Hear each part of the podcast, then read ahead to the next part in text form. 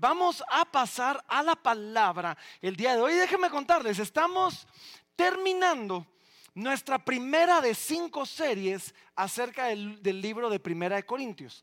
Ahora, ¿por qué digo Primera de cinco? Es que Primera de Corintios tiene un montón de temas, tiene un montón de, diferentes temas y para que no se sintiera tan tan largo, porque vamos a pasar casi el resto del año viendo Primera de Corintios, lo, lo, partimos en cinco series y el próximo domingo iniciamos una miniserie que no tiene que ver con Primera de Corintios, sino con la pasión del Señor, con la resurrección. Vamos a estar hablando de eso y después regresamos a la segunda parte de primera de, Corintios. Ahora, eh, estas instrucciones, Pablo escribe esta carta para corregir algunas cosas, para dar instrucciones a la iglesia. Y estas instrucciones eh, nos proveen a nosotros principios no solo de cómo debería ser la vida en la iglesia para nosotros hoy, sino cómo debería ser la vida de cada cristiano. Ahora, en esta primera serie hemos tratado con el tema general de las divisiones dentro de la iglesia. Divisiones causadas por diferentes razones, pero principalmente en Corinto se estaban peleando por sus líderes. Decían, yo soy de Pablo, no, no, no, yo soy de Apolos, yo soy de Pedro, yo soy de Cefas. Y Pablo les tiene que recordar una y otra vez diciéndole, somos de Cristo. Y por eso, por eso es que a esta primera serie le llamamos nosotros epicentro. ¿Dónde está? Epicentro, ahí arriba. Epicentro le llamamos nosotros a esta primera serie porque queríamos reconocer que el centro de todo es Jesús. Pero no solo Jesús es el centro, Jesús es el epicentro, es de donde nace todo. El epicentro es el lugar de donde se origina todo. y hemos visto en esta serie que al final del día Jesús es la fuente de nuestras bendiciones y de nuestras capacidades. Jesús, Él, es nuestro llamado. Él, es, él nos da la sabiduría celestial para vivir plenamente. De, Jesús se origina el fundamento de nuestras vidas, el fundamento de nuestro ministerio, la capacidad para juzgar con justo juicio y muchas, muchas cosas más. Ahora, el día de hoy vamos a cerrar esta primera, esta primera parte de los primeros cuatro capítulos con una actitud.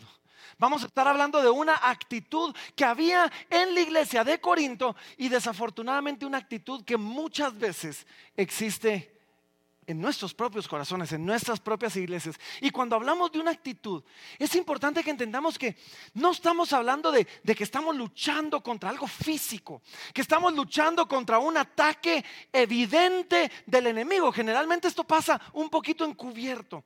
No, no estamos luchando contra los problemas de la vida o contra temas de escasez o de enfermedad, no.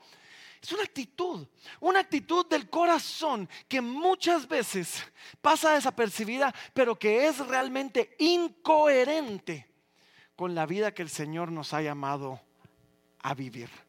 Y Pablo describe esa actitud y terminamos la semana pasada, lo pasamos muy muy rapidito, pero hoy vamos a retomar el texto donde lo dejamos la semana pasada, es más, vamos a repetir el último. Y, y es una actitud que Pablo le llama así, le llama envanecerse. Hoy vamos a hablar de la actitud que algunos tienen de envanecerse. Y es que el problema en Corinto no solo eran las divisiones. El problema en Corinto eh, no solo era el, pleito por sus líderes. Esas divisiones eran realmente solo el síntoma que nacía de un problema mucho más profundo, un problema en el corazón. Y, una parte de ese problema era que los cristianos se habían envanecido. ¿Qué, significa envanecerse? Según el diccionario, déjenme leérselos. según el diccionario, envanecerse es sentir o mostrar vanidad, orgullo o admiración excesiva de la apariencia, cualidades o logros propios. En otras palabras, envanecerse es sinónimo de hincharse, inflarse, ser engreído,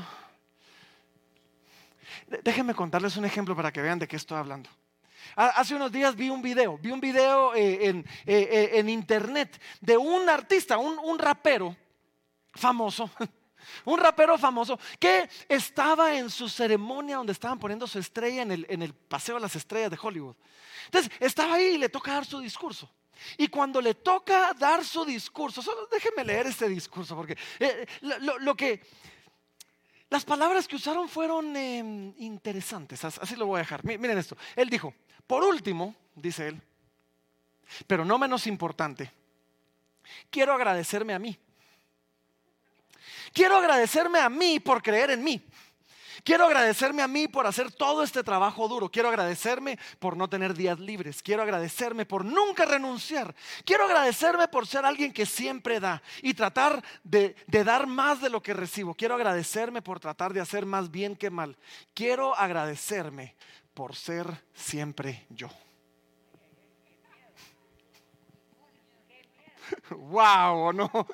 Ahora, no, me malinterpreten, no hay nada malo con reconocer un trabajo duro. Además, en algunos textos anteriores, Pablo, Pablo lo había dicho, yo planté, Apolo regó, Dios dio el crecimiento. O sea, podemos reconocer el trabajo duro que estamos haciendo, pero cuando este reconocimiento se sale de proporción, es más, cuando nos convencemos a nosotros mismos que todo lo que ha pasado se debe a lo increíbles que somos, lo pilas que somos, los trabajadores, lo esforzados, los guapos, lo, buena onda.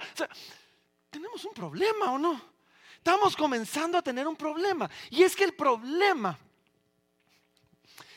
algunos dirían, eh, eh, parate enfrente al espejo eh, todos los días y decís, sos lo máximo, tú sos un campeón. Pues no es mi rollo, pero, pero órale, puede ser aún motivante para algunos. El problema es que cuando nos envanecemos, cuando nos hinchamos, cuando nos lo creemos, eso nos lleva a otro problema. Y el problema es que eso produce soberbia. Eso produce orgullo. Y la soberbia es un sentimiento de superioridad. Y, y, es un paso muy, muy chiquito entre creerme que todo esto se debe a mí a sentirme superior a los demás por lo pilas que yo soy. Y eso es la soberbia. Es un sentimiento de superioridad que, produca, que provoca no solo un trato distante a otros, sino al mismo tiempo me hace muchas veces llegar a despreciar a los demás. Porque los soberbios no admiten ayuda. Los soberbios no se no permiten que, lo, que los corrijamos. No, no, no, ellos siempre tienen la razón. Los soberbios no toman en cuenta el sentir del prójimo. Los soberbios frenan las acciones, las relaciones, perdón, significativas. Pero lo peor del caso es que al final del día, eh, eh, es más, el apóstol Santiago lo decía así. Santiago eh, 4.6 decía así, Dios resiste a los soberbios. Ese es el verdadero problema del soberbio. Que al final del día, cuando nos envanecemos, cuando nos hinchamos, cuando nos inflamos, cuando nos llenamos de soberbia, corremos el riesgo que llegue un momento donde Dios decida intervenir. Y Dios diga, ok, me voy a meter aquí un momentito y comience a estorbar, comience a resistir e impedir nuestro avance para regresarnos a donde deberíamos de estar. ¿Sí? Ahora, con eso en mente, el texto que vamos a ver el día de hoy, el texto que vamos a ver el día de hoy nos va a ayudar a identificar dos cosas.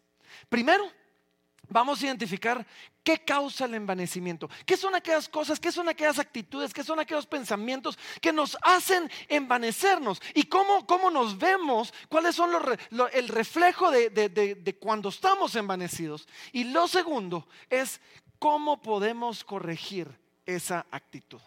Así que con eso, Primera de Corintios capítulo 4, Primera de Corintios capítulo 4, vamos a repetir nuevamente el versículo 6 y vamos a llegar hasta el versículo 21. Ahora, antes de leerlo, déjenme darles una, eh, una advertencia. Son un montón de versículos, así que hay un montón de temitas que me encantaría platicar que no voy a hacer. Sí, y hay un montón de temitas que, que, uno, que, uno, tiene la tentación de echar una su vuelta por esos temas.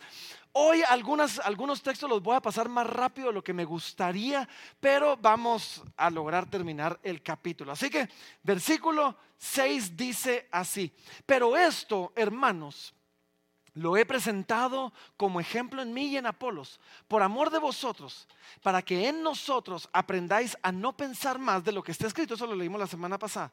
No sea que por causa de uno, y aquí viene el problema, os envenezcáis unos contra otros. Pero, ¿por qué? Perdón, dice, ¿por qué? ¿Quién te distingue? ¿O qué tienes que no hayas recibido? Y si lo recibiste, ¿por qué te glorías como si no lo hubieras recibido? La semana pasada vimos el versículo 6 y vimos que Pablo se pone de ejemplo eh, eh, eh, a él y a Apolos, ejemplos de, de, líderes de, con corazones de siervos, de líderes que habían sido buenos administradores de los misterios de Dios, de lo que Dios les había encomendado. Pero ahora Pablo comienza a ver una actitud en la iglesia y es que se habían envanecido unos contra otros. Y lo primero que vemos nosotros acá es cómo, lo, primero que vemos nosotros aquí es qué causa el envanecimiento. Y lo primero, lo primero que causa el envanecimiento es esto. Es cuando olvidamos, y así se llama nuestra serie, olvidamos el epicentro, olvidamos de dónde viene todo, olvidamos de dónde nace todo lo que tenemos. Y por eso es que Pablo les comienza a preguntar a ellos y les dice, hey, ¿qué tienes tú que no hayas recibido? ¿Qué, tienes tú? ¿Qué, te distingue? ¿Qué tienes tú que no has recibido? ¿Por qué te glorías como que si lo hubieras recibido? En el primer capítulo de, 1 Corintios, Pablo les había dicho, ustedes tienen todo.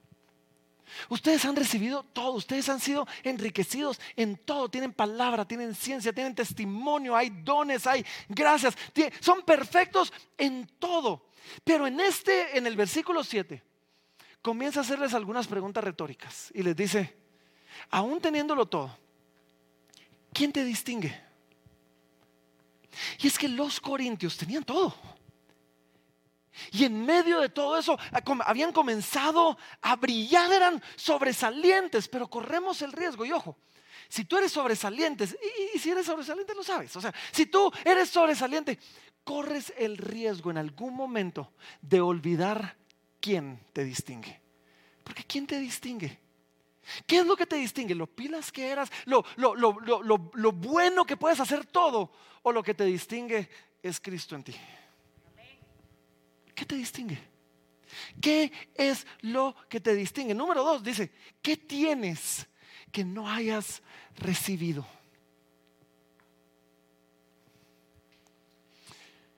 todo lo que somos, ojo, todo lo que tenemos, todo lo que hemos logrado, todo lo que podemos hacer, todos los dones, todos los talentos, todas las oportunidades, la familia en la que naciste, todo lo que tenemos, lo tenemos porque Dios en su misericordia nos lo dio. ¿Mm? Todo. En el momento que se nos olvida eso, comenzamos a envanecernos. En el momento que yo creo que lo que tengo es mío por mi gracia, por mi esfuerzo, por mi talento, estoy perdiendo el epicentro, estoy perdiendo de vista al Señor, estoy envaneciéndome. Y entonces Pablo les pregunta, ¿quién te distingue? ¿Qué tienes que no haya recibido? Y después lo remata y le dice, y si lo recibiste, ¿de qué te glorías como si no lo hubieras recibido? O sea, si todo te fue regalado, si todo lo que tenemos viene de Dios, si todo lo que somos es porque Dios nos lo dio, si todo lo que hemos alcanzado es porque Dios en su misericordia hizo que nuestro esfuerzo diera fruto, si todo viene de Dios, ¿por qué no la llevamos a veces de, algo que no somos? ¿Por qué nos hinchamos? ¿Por qué nos, la palabra del día de hoy, envanecemos? ¿Por qué nos llenamos de orgullo? Deberíamos de llenarnos, pero de gratitud.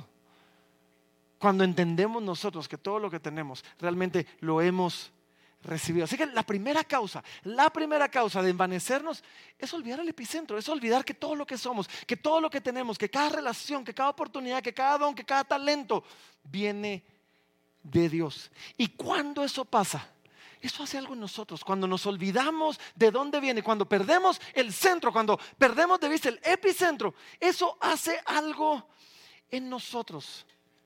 Eso nos vuelve altivos. Y el altivo, ojo,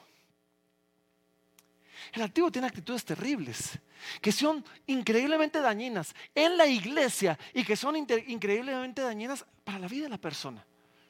Porque el, altivo, como lo dijimos, ¿Han conocido a alguien que, nunca se equivoca? No. Por supuesto. Cree que nunca se equivoca. Pero, pero han conocido a alguien. Yo, yo, una vez le pregunté a alguien, mira, escucho lo que estás diciendo, pero ¿has considerado la posibilidad de que estás equivocado? No. Y lo peor del caso es que en este caso, su respuesta fue, no, yo sé lo que Dios me dijo. Yo, si lo que Dios te, dijo está completamente contrario a lo que Dios ya nos dijo, pero alguna vez ah, el altivo no, no se equivoca. El, altivo no admite la posibilidad de equivocarse. Nadie puede darle consejos. Nadie puede sumarle. Pero peor todavía, después de eso, el altivo, el altivo se vuelve dependiente de sus logros. Y Santiago se los advertía. Santiago, eh, perdón, Pablo se lo advertía a Timoteo y le dice, a los ricos de este siglo, a los ricos de este siglo, deciles que no pongan, que no pongan la esperanza en sus riquezas, que no pongan su confianza en lo que han logrado, que no pongan su confianza en sus riquezas. Y esto pasa, cuando tú crees que tú lo lograste, ahora te aferras a eso como que si eso fuera todo lo que tenemos y nuestra esperanza se arraiga en lo que logramos. Y cuando nuestra esperanza se arraiga en lo que logramos, dejamos de ser dependientes de Dios y nos volvemos independientes de Dios porque nosotros podemos.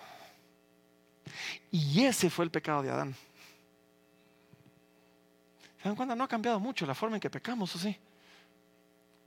No, pastor, eso jamás me pasaría a mí. No, no, levantan las manos, a menos que quieran. El que no es dependiente de Dios no ora. ¿Cómo está tu vida de oración? El que no es dependiente de Dios no le busca. No, no, no, yo, yo tengo mi relación con Dios, no necesito los demás, no necesito buscarlo en la iglesia, en los grupos. No, no, no, o sea, yo, eh, eh, él y yo, así somos, así somos.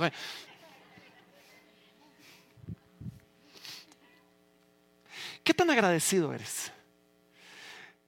Porque el independiente, si no depende de Dios, no agradeces. Es te sientes que lo mereces. Nos sentimos, los, yo no entiendo, no encuentro una palabra para esto en, español, pero en inglés eh, usan la palabra entitled. Me siento merecedor, me siento que se me debe, me siento que esto, o sea, si yo tan pilas que soy, y el problema es que cuando no dependemos de Dios nos quedamos vacíos.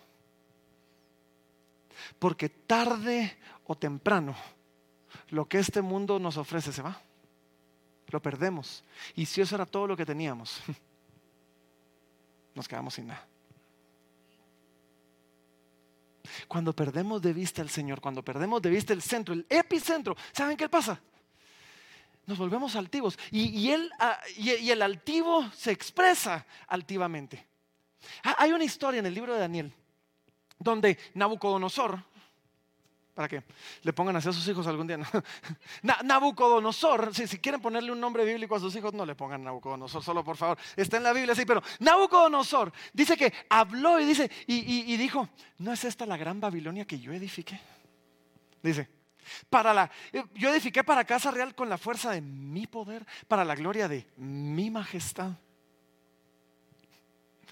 Ahora, cuando él hace eso, Dios reprende a Nabucodonosor y le quita su, cordura, se vuelve loco. Dice que te termina debajo de un árbol con garras como que fuera animal, completamente loco. Porque Dios reprende, Dios, resiste al soberbio. Pero el, el envanecido, saca a Dios de la ecuación de éxito. Y en la ecuación de Dios solo están características humanas, características propias. Y cuando sacamos a Dios, comenzamos a decir cosas, o a pensar cosas, o a sentirnos internamente, aunque no lo admitamos. Ustedes deberían darle gracias a Dios de que yo estoy aquí. ¿Mm? De que me tienen a mí porque realmente eso es lo que le pasó a este rey. Todo lo que yo he hecho es extraordinario, pues. Eh, eh, todo, lo que yo he hecho está bien, funciona. Y es que si quieres que algo pase bien, lo tienes que hacer tú mismo. ¿Alguien ha dicho eso, no? Yo lo he dicho. La primera causa del el envanecimiento es perder de vista el centro, perder de vista el epicentro, de dónde viene todo. Segunda causa, la segunda causa del envanecimiento es esta. Olvidamos el llamado de servir a otros.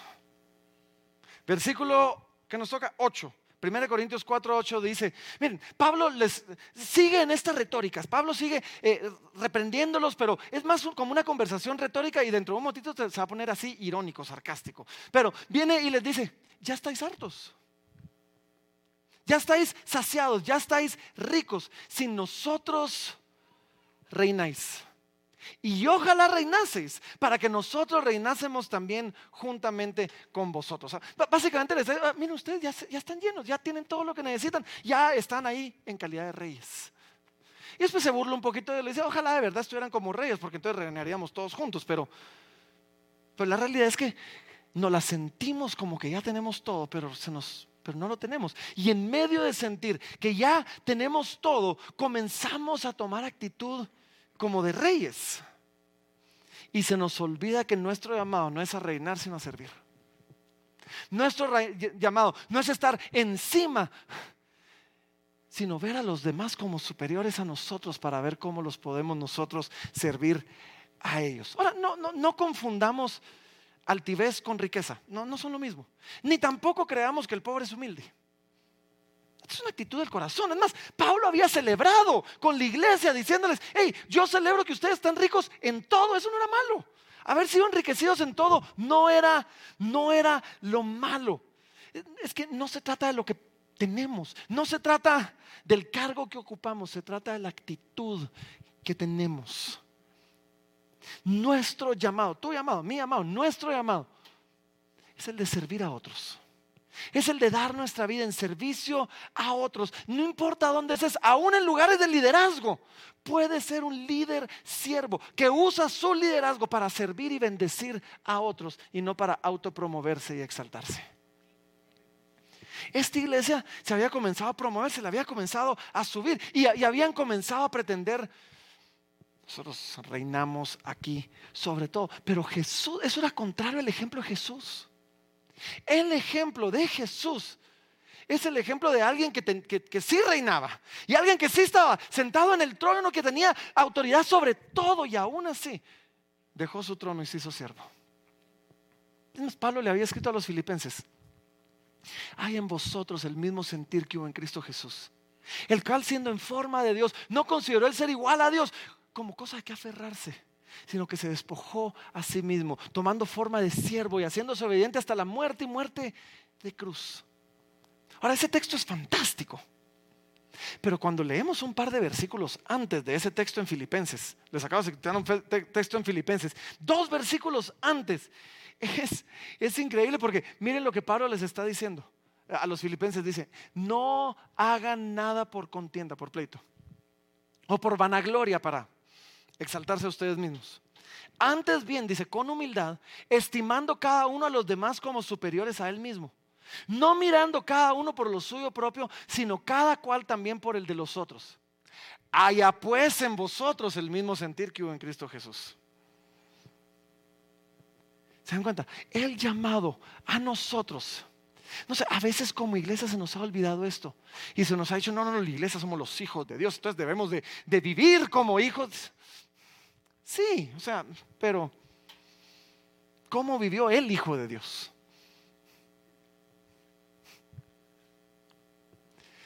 Jesús dijo de él mismo, dijo así en Mateo, en Mateo 20, dijo, así como el Hijo del Hombre, que no viene para ser servido, sino para servir y para dar su vida en rescate por muchos. Esa es la actitud que deberíamos de tener.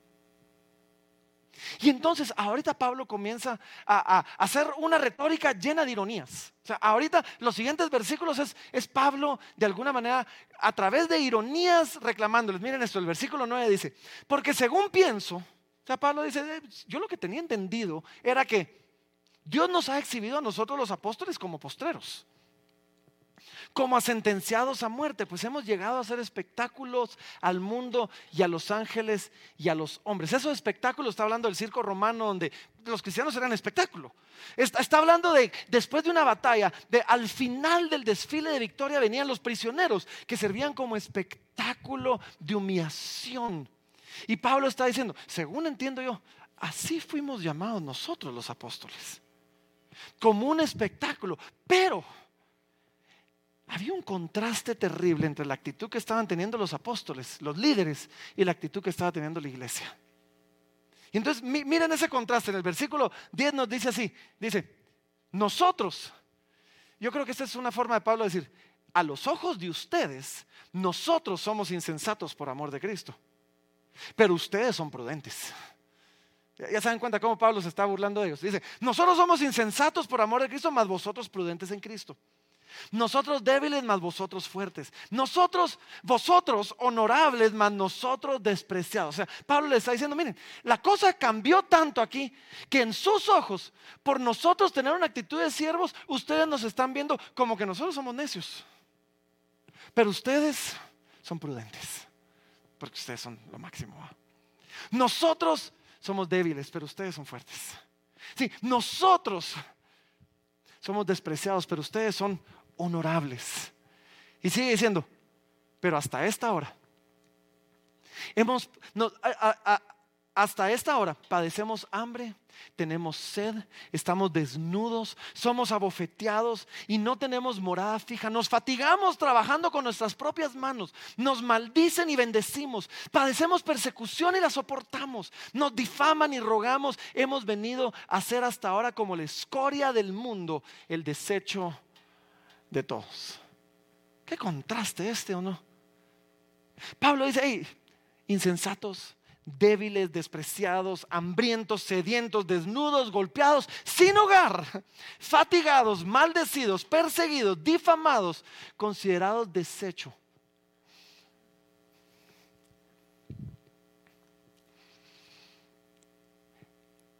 ¿Cuándo aceptamos seguir a Cristo? La promesa no es de fama, gloria, honra, lujos. No, el ejemplo que tenemos de los apóstoles es insensatos, débiles, despreciados, hambrientos, sedientos, desnudos, golpeados. Si tú estás siguiendo a Cristo, o sea, no es que de ahora en adelante nadie me ha pegado, entonces no soy servidor de Cristo. No, no, no, ese no es el punto. Pero si lo único que tú esperas en seguir a Cristo es fama, gloria y honra, te equivocaste de siglo, porque eso es lo que viene en el venidero. Eso es lo que viene cuando estemos delante de Dios no en esta tierra.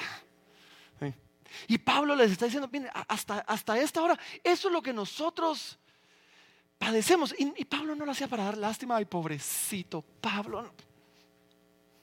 Pablo se gozaba en sufrir por Cristo. Pablo se gozaba en pasar todo esto. Pablo lo único que quiere expresar es decir, miren, la iglesia va a ser rechazada por el mundo. La iglesia va a ser rechazada por el mundo porque predicamos un mensaje que es contrario a lo que el mundo predica. Pero los corintios pretendían, no, no, e, ellos pretendían proyectar a la iglesia como, este es el lugar para los ricos y famosos y los de buen nombre y de buena reputación en el mundo, en lugar de ser una comunidad de servidores dispuestos a dar su vida por Cristo y aún padecer por persecución por su causa. ¿Qué diferencia entre lo que deberíamos de esperar? O sea, bien, sin duda una actitud envanecida tuerce las cosas, tuerce la, forma en que, en que vemos las cosas. ¿Saben cómo se ve alguien envanecido porque olvidó su llamado de servir, de servir a otros? Va a buscar ser servido y no servir va a buscar ser obedecido, va a buscar ser reconocido, va a buscar ser no cuestionado. Alguien que, se le olvidó servir va a buscar ser honrado, va a buscar comodidades, va a buscar ser elogiado. Le va a costar hacer las cosas por otros. Va a creer, va a llegar a creer que todo se lo merece. Solo se va a relacionar con los de su estatus igual. Muy lejos del llamado de Cristo muy lejos del ejemplo de Cristo.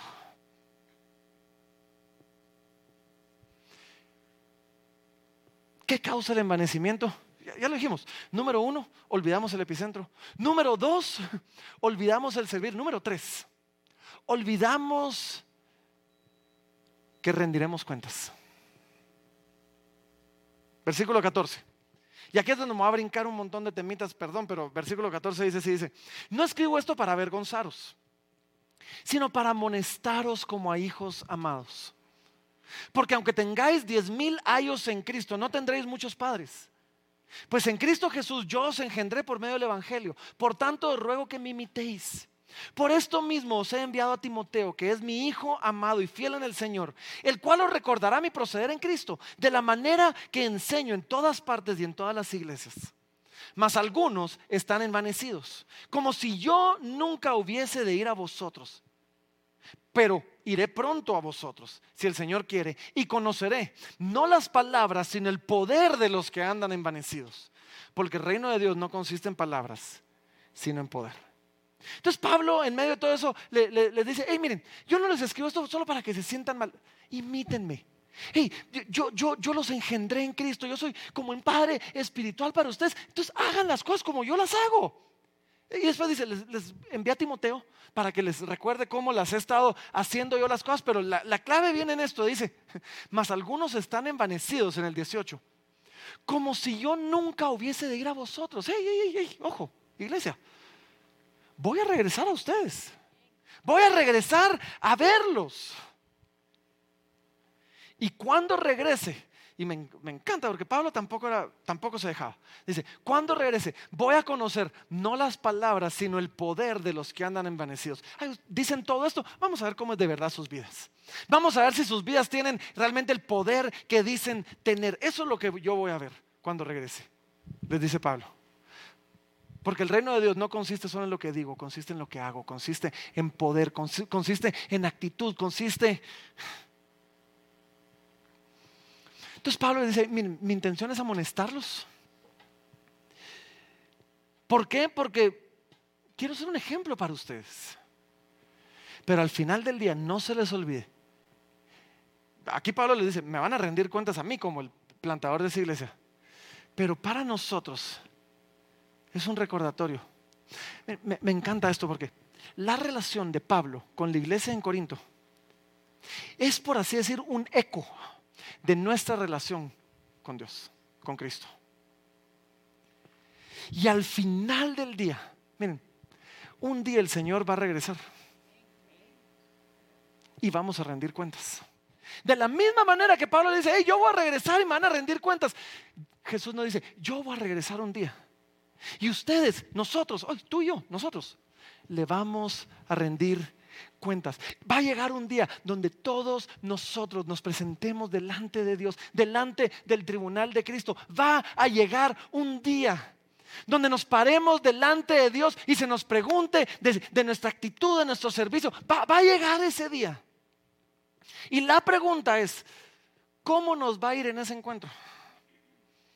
¿Cómo nos va a ir? Pablo termina, este capítulo diciéndoles, ¿Qué queréis? Dice. ¿Iré a vosotros con vara? ¿O iré con amor y espíritu de mansedumbre? Si la iglesia no corregía su actitud, les iba a caer. Les feo. Si la iglesia no corregía su actitud, Pablo iba a llegar con vara. Pero si la iglesia corregía su actitud, Pablo iba a llegar con espíritu de mansedumbre. Iglesia, iglesia, Cristo va a venir. Cristo va a regresar un día. No sé cuándo, pero tú estás listo para que regrese hoy. Si, no vaya siendo que regrese hoy. Y cuando Él regrese, vamos a tener dos actitudes. O nos presentamos delante de Él envanecidos, tratando de convencerlos de lo dichoso que Él es de habernos tenido en su reino. O nos presentamos delante de Él humildes, reconociéndonos pecadores. A Dios no lo vas a impresionar. La, actitud correcta delante de Dios es decir, soy pecador, ten misericordia de mí. Esa es la actitud correcta. reconociendo, hey, Señor, yo no merezco. La paga del pecado es muerte, dice la Biblia. La paga del pecado es muerte. Nuestro pecado nos condena. Pero en ese día, si tú te presentas arrogante, Él va a venir con vara. Si tú te presentas humilde, confiado no en tus obras, sino confiado en que, Señor, yo, estoy delante de ti, no porque lo merezca, sino porque Jesús murió por mí y abrió un camino. Yo estoy delante de ti porque aún siendo pecador, tu Hijo dio su vida. Y, no fue por, no, no fue por en vano, no fue por gusto. Señor, yo confío en la muerte, en la vida, en la resurrección de tu Hijo para que me justifique para estar delante de ti. Si esa es nuestra actitud, vamos a encontrar a un Cristo muy distinto que el que encontraríamos si nuestra actitud es envanecidos.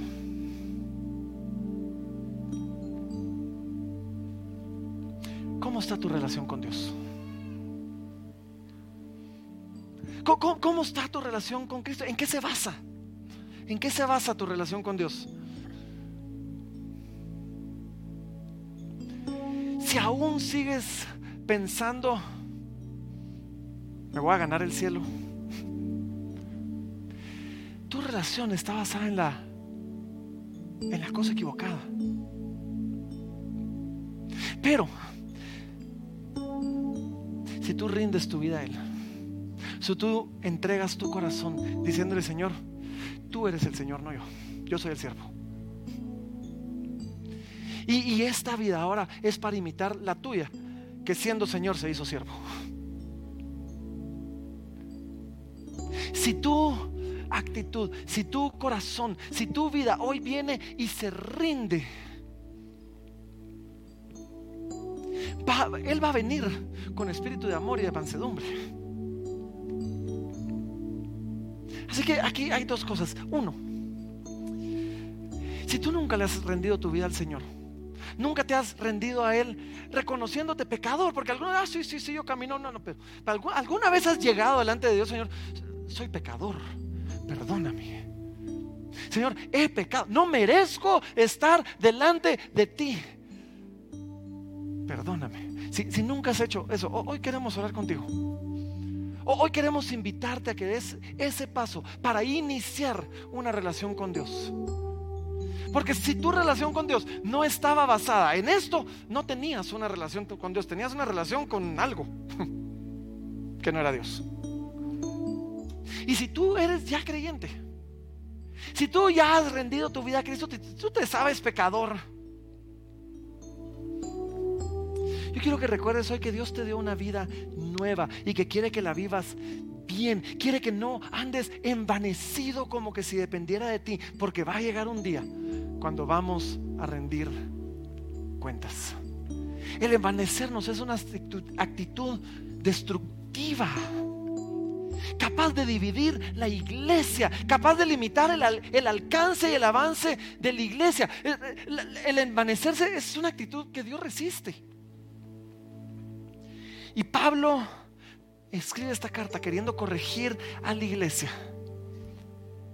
Y vamos a darnos cuenta que cuando esto no pasa, le sube el volumen y se pone un poquito más, más seria la cosa. Vamos a llegar a eso. Pero déjenme cerrar la serie con este pensamiento. Reconocer a Cristo como el centro de todo, como el epicentro, comienza, nos pone en el lugar correcto.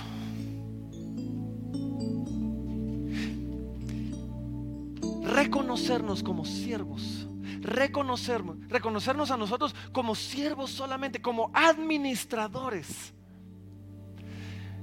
no le va a dar cabida a envanecerte.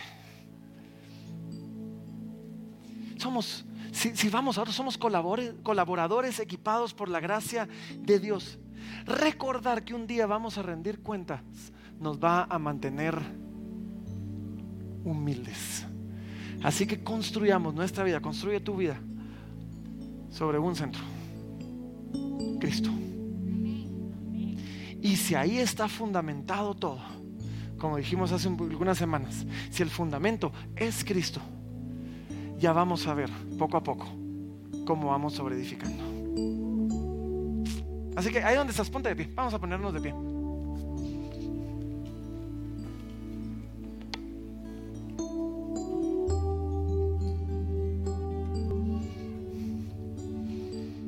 Quiero dejar ir lo que dije hace un momentito. Si tú necesitas hoy venir, rendir tu vida como pecador delante de Él, implorando su misericordia, hoy es el día. Hoy es el día y ahí donde estás te vamos a dirigir en una oración y si necesitas oración, solo te voy a pedir, no para avergonzar a nadie, que ahí donde estés levantes la mano, ya sea que alguien se va a acercar a ti a orar o vienes aquí adelante y oramos por ti. Queremos acompañarte hoy mientras tú das ese paso de fe rindiendo tu vida al Señor. Yo, quiero que tú eventualmente te preguntes hoy, ¿a, quién iré? ¿A, quién? Y, puedas decir, solo tú tienes palabras de vida. Así que si ese, ese, eres tú, vamos, vamos, a cerrar los ojos, vamos a orar. Te voy a invitar a que hagamos esta oración. Es más, voy a invitar a que todos aquellos, aunque ya lo hayas hecho, que, quieran hoy dar un paso de regreso. Quizás lo hemos hecho, nos hemos apartado, nos hemos alejado, nos hemos enfriado. Pues tal vez no estás comenzando de cero, pero necesitas volver a comenzar. Y quizás hoy es el día de dar ese paso de regreso al Señor. Así que Padre, gracias, gracias Señor por todos los que estamos acá. Espíritu Santo, muévete en este lugar. Toca tú los corazones de mis hermanos y de mis amigos hoy. Sé tú el que recuerda esas verdades a nosotros. Sé tú el que nos recuerda hoy la necesidad que tenemos de dar un paso de regreso a ti.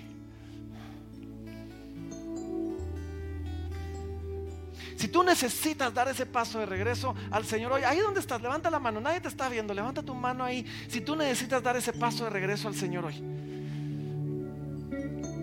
Tenemos algunas manos levantadas. Si tú, si, tú necesitas, levanta tu mano. Y, ahí donde estás, yo te voy a invitar a que hagas esta oración. Y le digas, Señor, vamos a hacerlo todo. Dile, Señor Jesús, hoy reconozco que he pecado, que soy pecador, que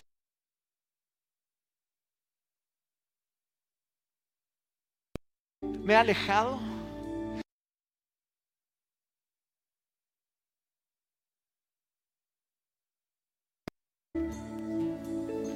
Perdóname. Perdóname, Señor. Reconozco hoy.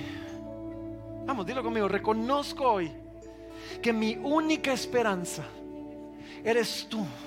Es tu vida. Es tu muerte. Es tu resurrección. Gracias por dar tu vida por mí. Hoy yo te doy la mía. Y lo hago en el nombre de Jesús.